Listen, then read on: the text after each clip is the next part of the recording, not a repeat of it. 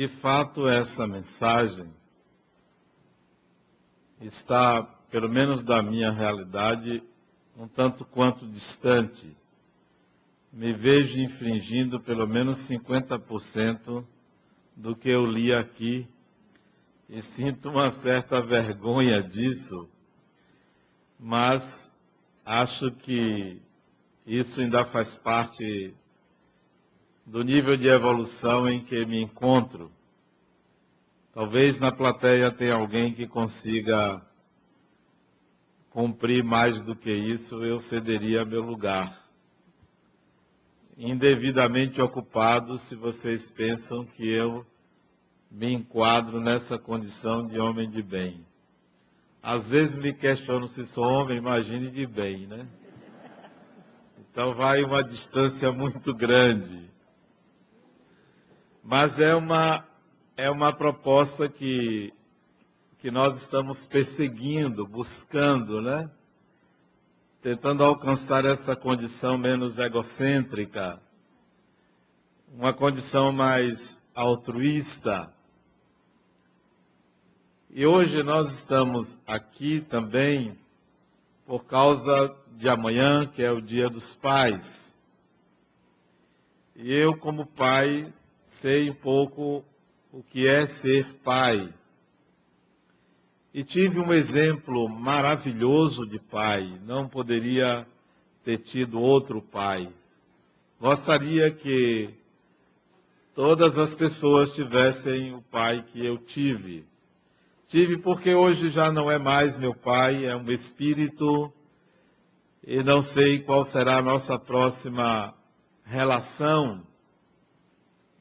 Porque modificamos, estamos pais ou estamos mães. A cada encarnação contracenamos com diferentes espíritos ou em diferentes papéis.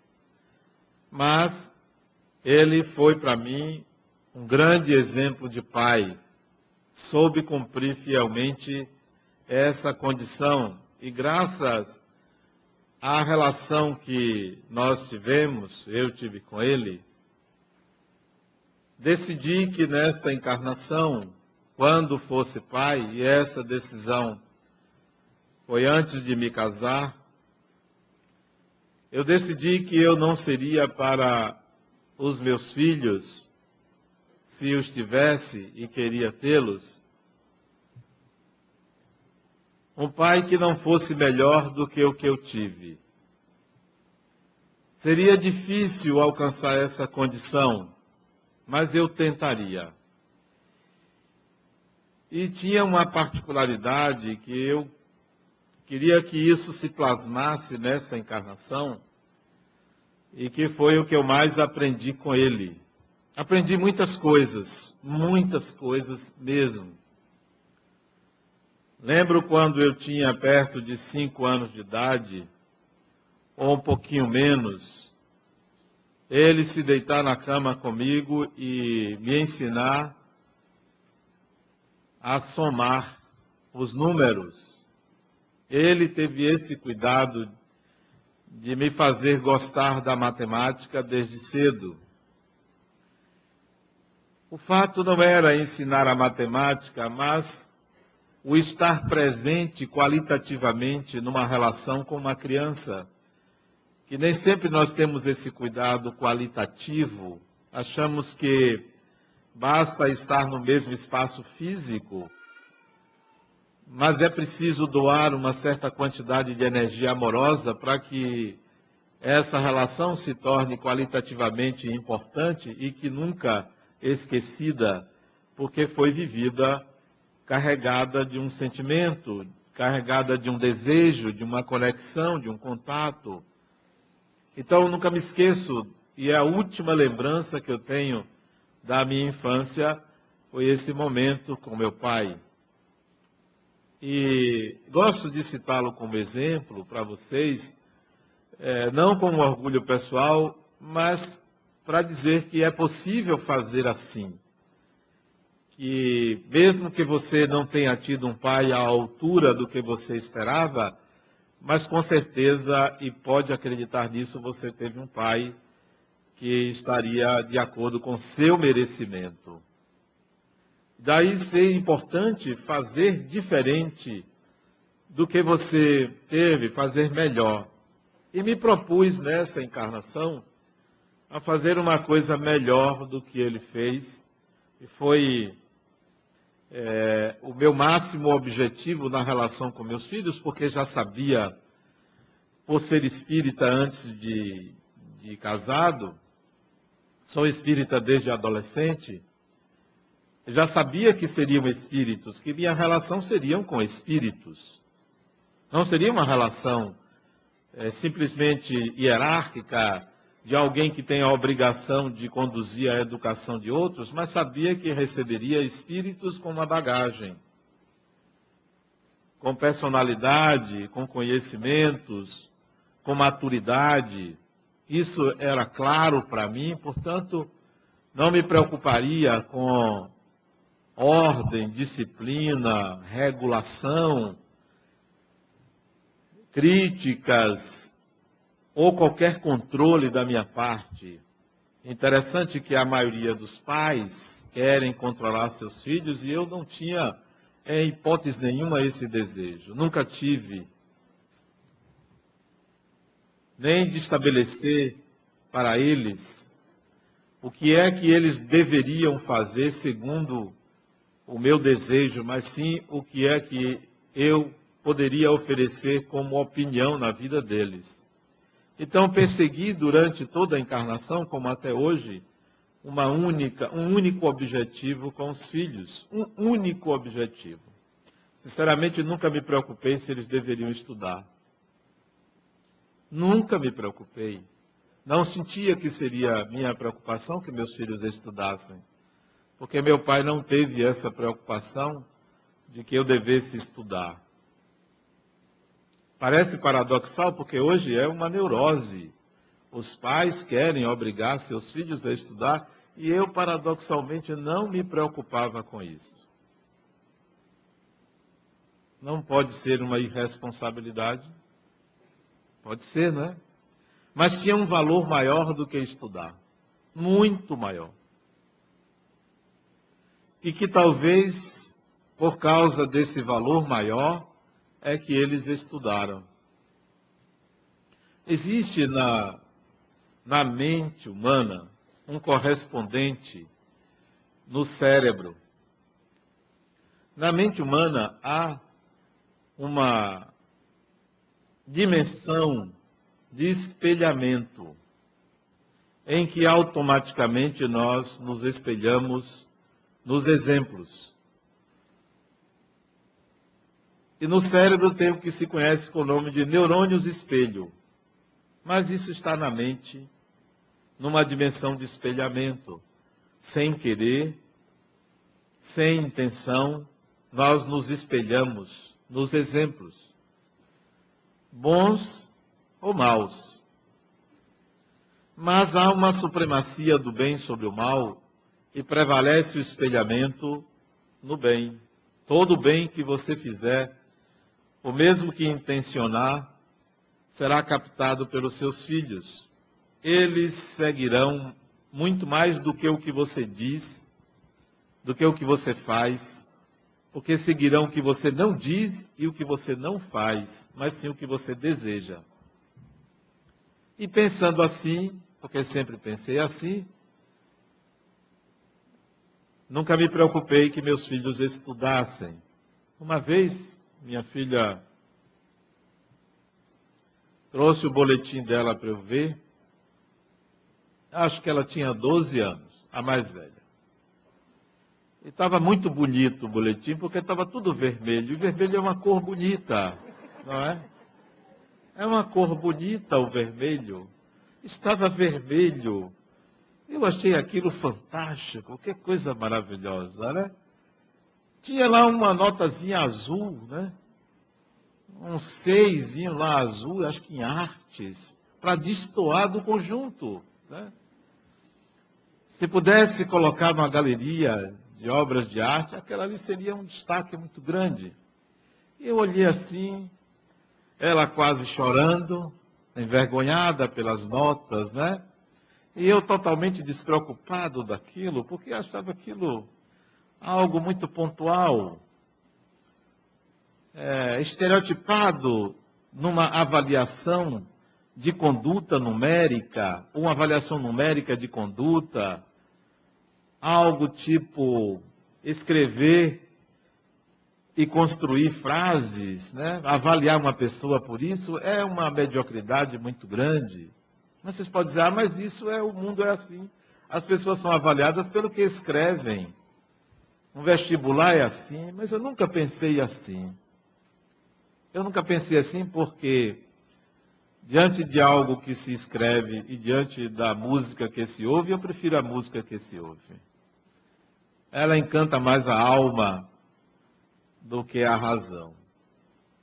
E aí eu olhei para aquilo e disse, minha filha, porque ela estava preocupada, a lágrima já descia, né? Porque ela estava se confrontando com o pai. Ela no meu colo, eu disse, minha filha, o que, que eu posso fazer para lhe ajudar? Ela chorando disse, meu pai, você já faz tudo. Eu disse, não, eu preciso fazer mais alguma coisa, porque você não pode ficar assim por causa dessas notas. Não se preocupe. Aí ela disse assim: Você já faz tudo, meu pai. Já faz tudo. Eu disse: Então deixa eu lhe ajudar. De alguma forma, deixa eu fazer mais um pouco. Ela disse: Não, eu prometo que eu vou mudar. Então tá bom. Vá brincar. Hoje, essa filha faz doutorado na melhor universidade do país na USP, hoje. Essa mesma filha, cujo pai disse vá brincar, no momento em que ela esperaria uma reprimenda por notas baixas, ela faz doutorado na melhor universidade do país. Eu fico com um orgulho meio capenga, porque o meu orgulho maior é ir a São Paulo na semana passada. Na semana passada, não, essa semana, terça-feira, eu fui a São Paulo, que ela mora lá. E ela disse: Meu pai, eu vou lhe pegar no aeroporto, eu quero assistir sua palestra. Eu fui fazer uma palestra numa grande empresa. Ela disse: Eu quero assistir sua palestra, eu quero estar perto de você. Eu quero lhe dar força. Eu digo: Que bom, vou me inspirar em você. Isso para mim é muito mais importante do que ela estar fazendo um doutoramento, um doutorado, de tal maneira que houve uma intenção como pai nessa encarnação que me foi passada pelo meu pai e que eu queria fazer melhor. E a intenção, digo para vocês, foi de é, fazer dos espíritos que viriam habitar no mesmo teto, de sermos participantes de cenários semelhantes, de experiências semelhantes, a minha intenção era de fazê-los amigos. Só essa. Eu só queria isso. Não me interessaria se eles fossem materialmente bem-sucedidos, se eles estudassem, eu queria amigos. E quando nós fazemos dos nossos filhos amigos, eles se tornam o melhor de nós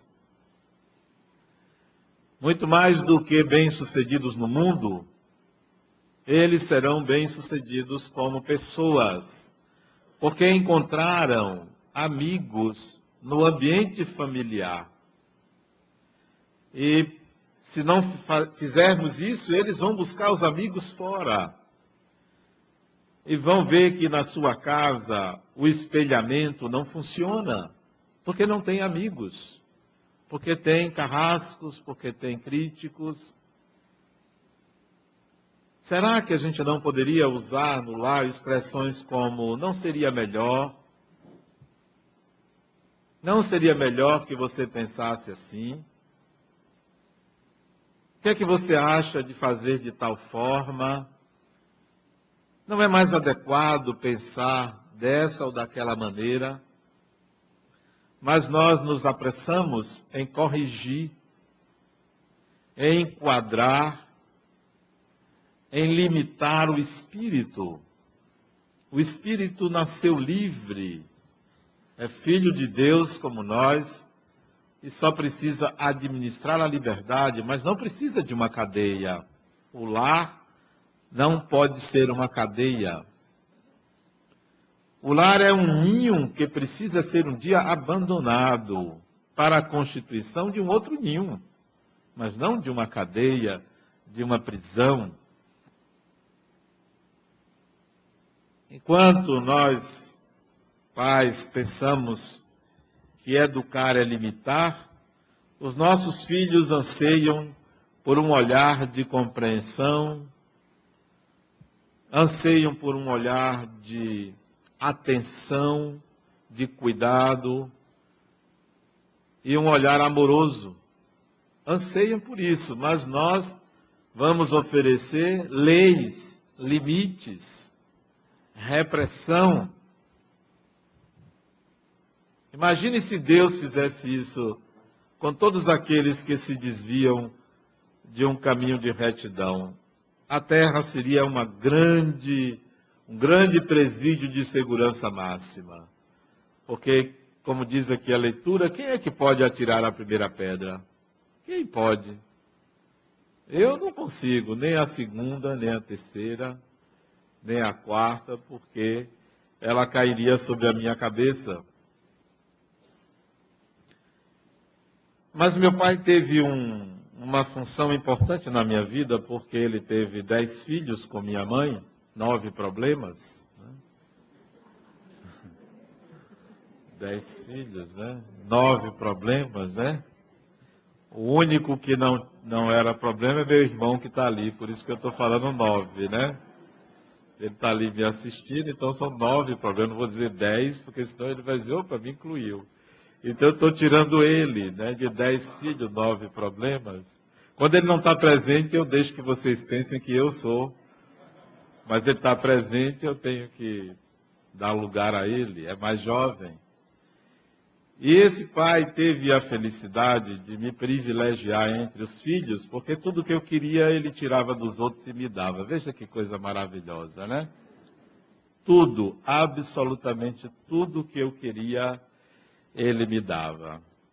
Se um irmão estava com um brinquedo e eu dissesse, eu quero, meu pai dizia, dê para ele e me dava. Veja que pai maravilhoso. Quem pode reclamar de um pai assim? Quem pode? Vocês podem dizer que é injustiça porque não foi com vocês, né? Injustiça? Foi comigo eu achei ele muito justo, né? Era de uma justiça fantástica porque atendia ao desejo do filho que ele considerava o melhor. Ele considerava. Não sei se tinha razão Tive também uma mãe maravilhosa que me chamava de príncipe. Olha que coisa gostosa, né? Quem pode reclamar de uma encarnação assim, né? Em que o pai agia dessa forma, né?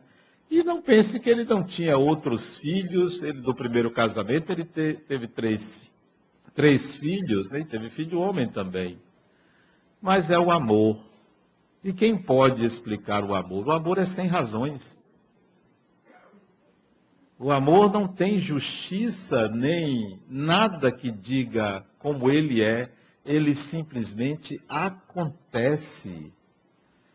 O coração fica atordoado, a consciência é suspensa, porque o amor acontece. E eu entendo que meu pai tinha um amor muito grande por mim. E eu então, por conta desse exemplo, me preocupei nesta encarnação em fazer isso com meus filhos. Né? Eu tenho três filhos, tem um deles que eu gosto mais, os outros sabem, e cada um pensa que é ele. Né? É, uma, é fantástico isso, né? Ouço dos três. Meu pai, eu noto que você gosta mais de mim. Eu digo, de fato, né? Toda vez que um diz isso, eu confirmo. Sim, de fato. E quando estão os três reunidos, eu sempre digo: aqui cada um sabe quem é que eu prefiro, né?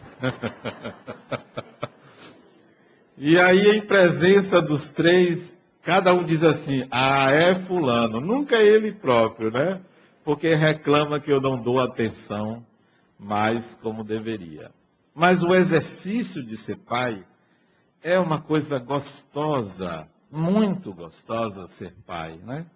Hoje são adultos, meu filho mais jovem acabou de fazer 26 anos, então são adultos, né? Já praticamente emancipados, emancipados como adultos, financeiramente se emancipando. Mas é muito gostoso ser pai quando você conversa, considerando que você está diante de outro espírito. Que você não tem poder sobre. Toda vez que você tem poder sobre uma pessoa, o amor passa longe. Onde impera o poder, não existe amor. Onde o amor está presente, o poder se ausenta. O contrário do amor não é o ódio, é o poder, que gera a indiferença, o descaso. Então é muito gostoso ser pai. Ser pai de uma pessoa que você sabe que você está ali como amigo. E eu estava dizendo a meus filhos, outro dia, que eu estava com saudade dessa encarnação porque eu estava com saudade do amor que eu sinto por eles. Isso dito explicitamente, porque sempre que a gente puder dizer que ama uma pessoa, nós devemos fazê-lo. Não devemos nos envergonhar, principalmente nós homens, de dizer eu amo você. E disse a, a elas, as duas, porque ele não estava presente, que eu as amava muito e que estava com saudade da atual encarnação, porque isso passa eu iria me embora daqui a alguns anos, né? Pela lei natural iria primeiro do que elas, e eu iria sentir saudades desse amor.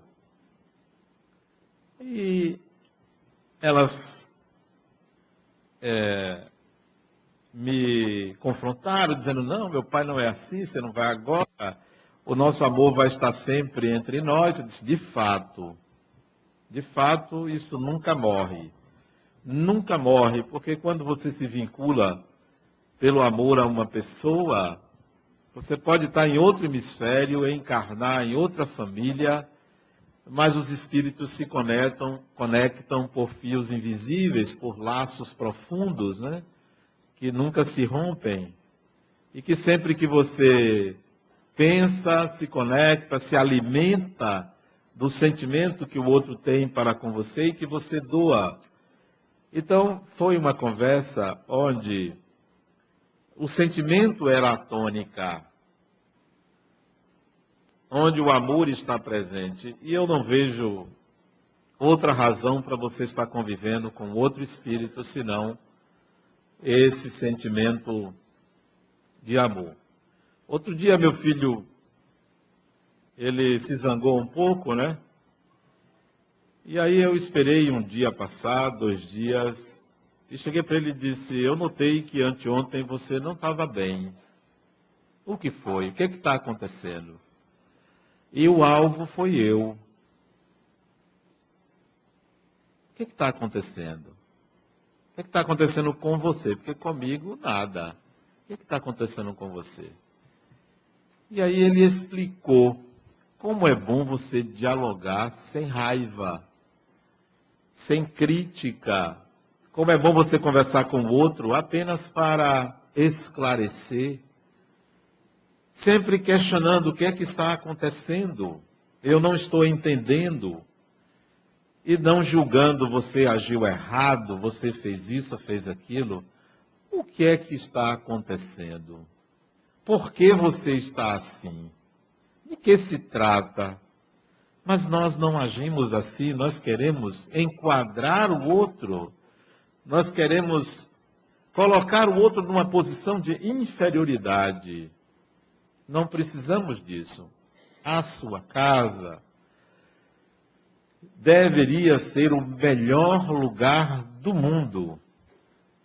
É, deve ser a sua casa, porque ali é que os afetos se encontram Afeto é uma palavra que diz respeito ao que afeta. Há afetos positivos e afetos negativos. Então, é ali onde estão os afetos que merecem uma transformação para que o afeto seja trabalhado para alcançar-se o amor. Então, o melhor lugar do mundo é a nossa casa. Você pode dizer assim, ah, Adenal, é porque você não tem o irmão que eu tenho. Ainda bem que é seu. Porque os que eu tenho, os nove irmãos que eu tenho, ainda encarnados, são pessoas maravilhosas. Uma parte veio do umbral, mas são pessoas maravilhosas, né? Adoro eles, né? Eu acho que minha mãe, quando resolveu ter alguns filhos, deu uma passada no umbral e arrastou uma meia dúzia. Mas são espíritos, são espíritos em processo de evolução, estão aprendendo estão se envolvendo, estão trazendo suas mazelas, suas dificuldades, né? Cada um com seu processo. É, eu me lembro que um deles uma vez quis me matar, mas foi uma experiência maravilhosa, né? Ele pegou uma faca na cozinha da casa de minha mãe e me apertou por trás, disse: Eu vou lhe matar. Eu achei aquela experiência diferente, né? Um negócio estranho. Como é que você é ameaçado por uma pessoa que você gosta da pessoa. E eu gostava e gosto muito dele, né? Sempre me dá trabalho, mas eu adoro ele. Ele pode fazer o que for comigo, mas eu gosto dele. É impressionante isso. Como, por mais que eu queira fazer alguma coisa contra, eu não consigo, porque há um sentimento que me une a ele. Ele não mora aqui em Salvador, não mora no estado da Bahia, ele mora em outro estado. E ele disse: Eu vou lhe matar. Apertava minha garganta, quase me sufocando com a faca de cozinha na mão. Eu disse: Rapaz, mas eu gosto de você você vai me matar? Ele apertou, mas viu que eu não reagia, porque nem para desvencilhar eu conseguia, que ele me tirou as forças. Aí ele largou assim, me largou assim na cozinha e disse: é, Você não tem jeito não. E entrou em casa, né? Cada um com a sua experiência, cada filho. Para mim é um filho isso.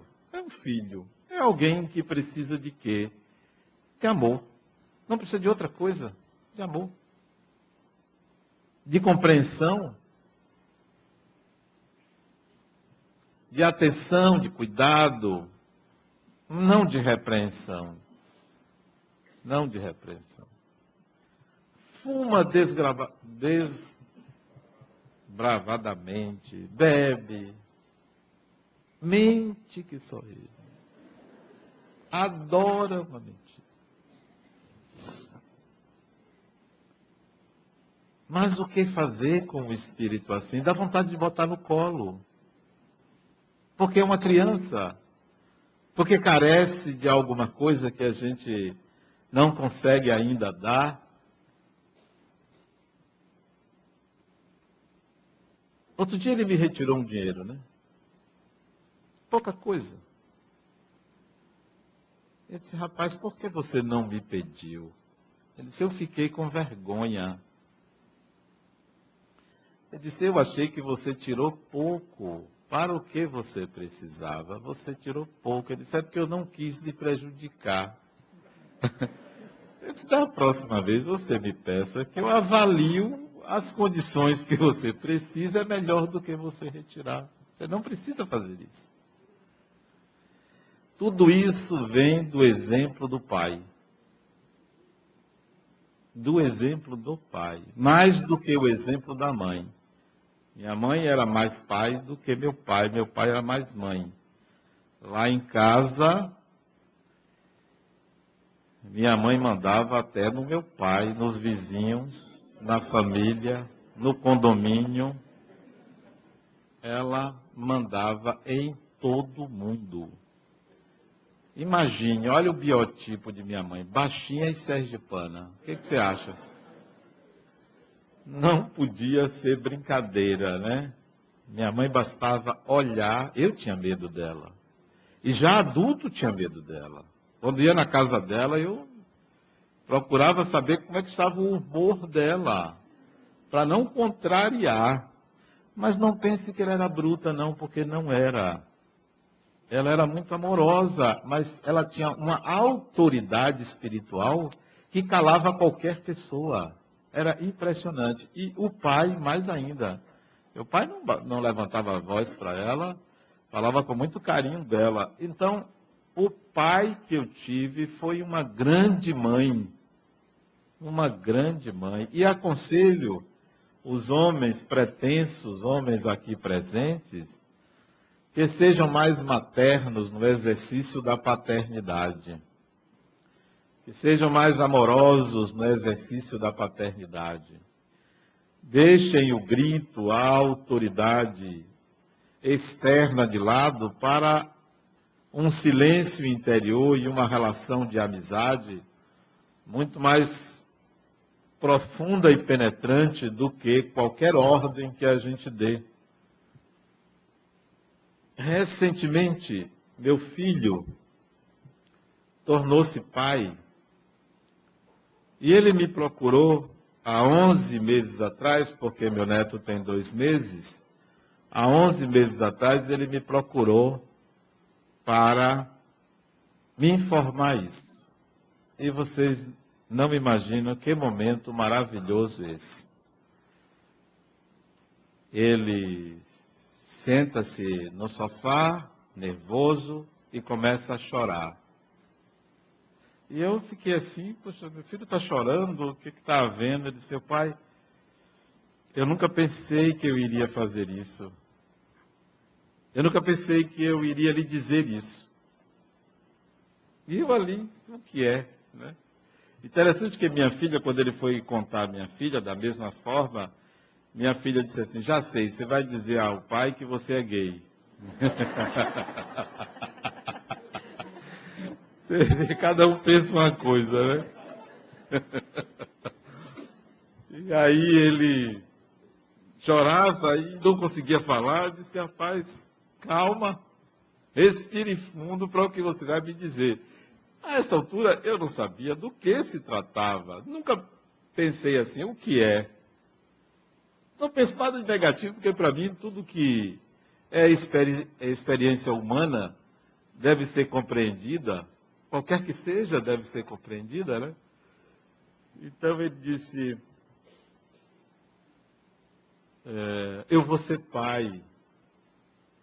Ah, aquilo para mim foi uma alegria muito grande, principalmente a forma como ele falou, o sentimento colocado na responsabilidade de ser pai. O quanto isso para ele era importante. E vim me comunicar, a primeira pessoa que ele comunicou foi a mim, o quanto aquilo era importante para ele. E para mim isso significa espelhamento. O quanto é importante para mim ser pai, no sentido de ser amigo. E ali eu via. E ele hoje é um pai melhor do que eu. Porque eu não troquei uma fralda, eu não dei um banho no bebê, que eu não sabia fazer aquilo. E não, também não queria aprender. E ele faz tudo isso. Às escondidas eu digo para ele, Diego, você não precisa fazer isso. Tentando influenciá-lo positivamente, né? Mas ele diz, não, meu pai, eu gosto de fazer isso. Ele dá banho, ele troca fralda. Ele só não dá de mamar, né? Mas o resto ele faz. Então, a experiência de ser pai para ele é tão gostosa como a minha experiência de ser pai. É, contar é, numa encarnação com três espíritos, embora eu quisesse quatro filhos, mas a minha esposa não quis o quarto. Eu até ameacei arranjar fora, mas ela não se preocupou, então ficou só os três, né? É, a experiência de ter três filhos e de ter três amigos é muito importante, né? É muito gostoso isso, você sentir que um espírito veio com a sua colaboração e que você não é dono do espírito, você não é responsável pelo sucesso do espírito, Você é responsável pelo que você faz ao espírito, mas não pelo sucesso dele. Porque o sucesso dele pertence a ele.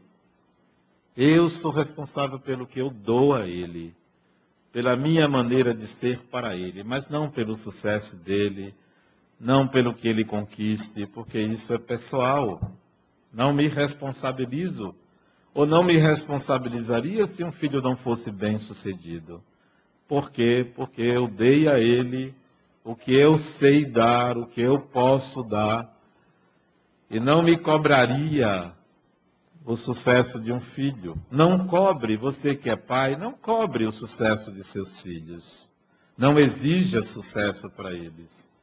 Exija-se dar o melhor e, de alguma maneira, tente plasmar no coração daquele espírito o desejo de ser uma pessoa melhor, o desejo de fazer algo de bom para a sociedade que ele vive. Isso é que é mais importante. Se ele será profissionalmente, profissionalmente bem sucedido, se vai ter isso, se vai ter aquilo, isso é secundário. O mais importante é a transmissão desse sentimento. É o amor que você dá àquele ser. E isso é precioso. Isso é muito precioso. Se você tem dificuldades, você que é pai, em casa de fazer isso para um filho, adote a humildade. Seja humilde e se coloque como um bom escutador do coração do outro.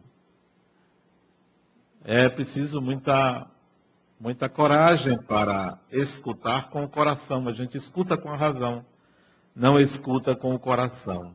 Então, para finalizar, é, aos pais, eu, eu agradeço a presença, Vou fugir do protocolo, não falando só de meu pai, mas eu quero também homenagear um pai que sempre esteve presente aqui, que foi meu amigo Elísio, cuja família me honra estar aqui presente. Então, eu quero homenagear todos os pais presentes, lembrando da figura de Elísio, que teve uma relevância e importância muito grande para nós aqui, para nossa casa, para este trabalho e gostaria que vocês lembrassem na oração de vocês a presença eh, não só de meu pai, mas que não está presente aqui porque ele está encarnado, não é meu neto, para não pensarem que é meu neto. Ele já está encarnado, já tem uns quatro anos que ele já reencarnou. Mas a presença de Elísio, amigo nosso, companheiro e pai zeloso. Obrigado e muita paz a vocês.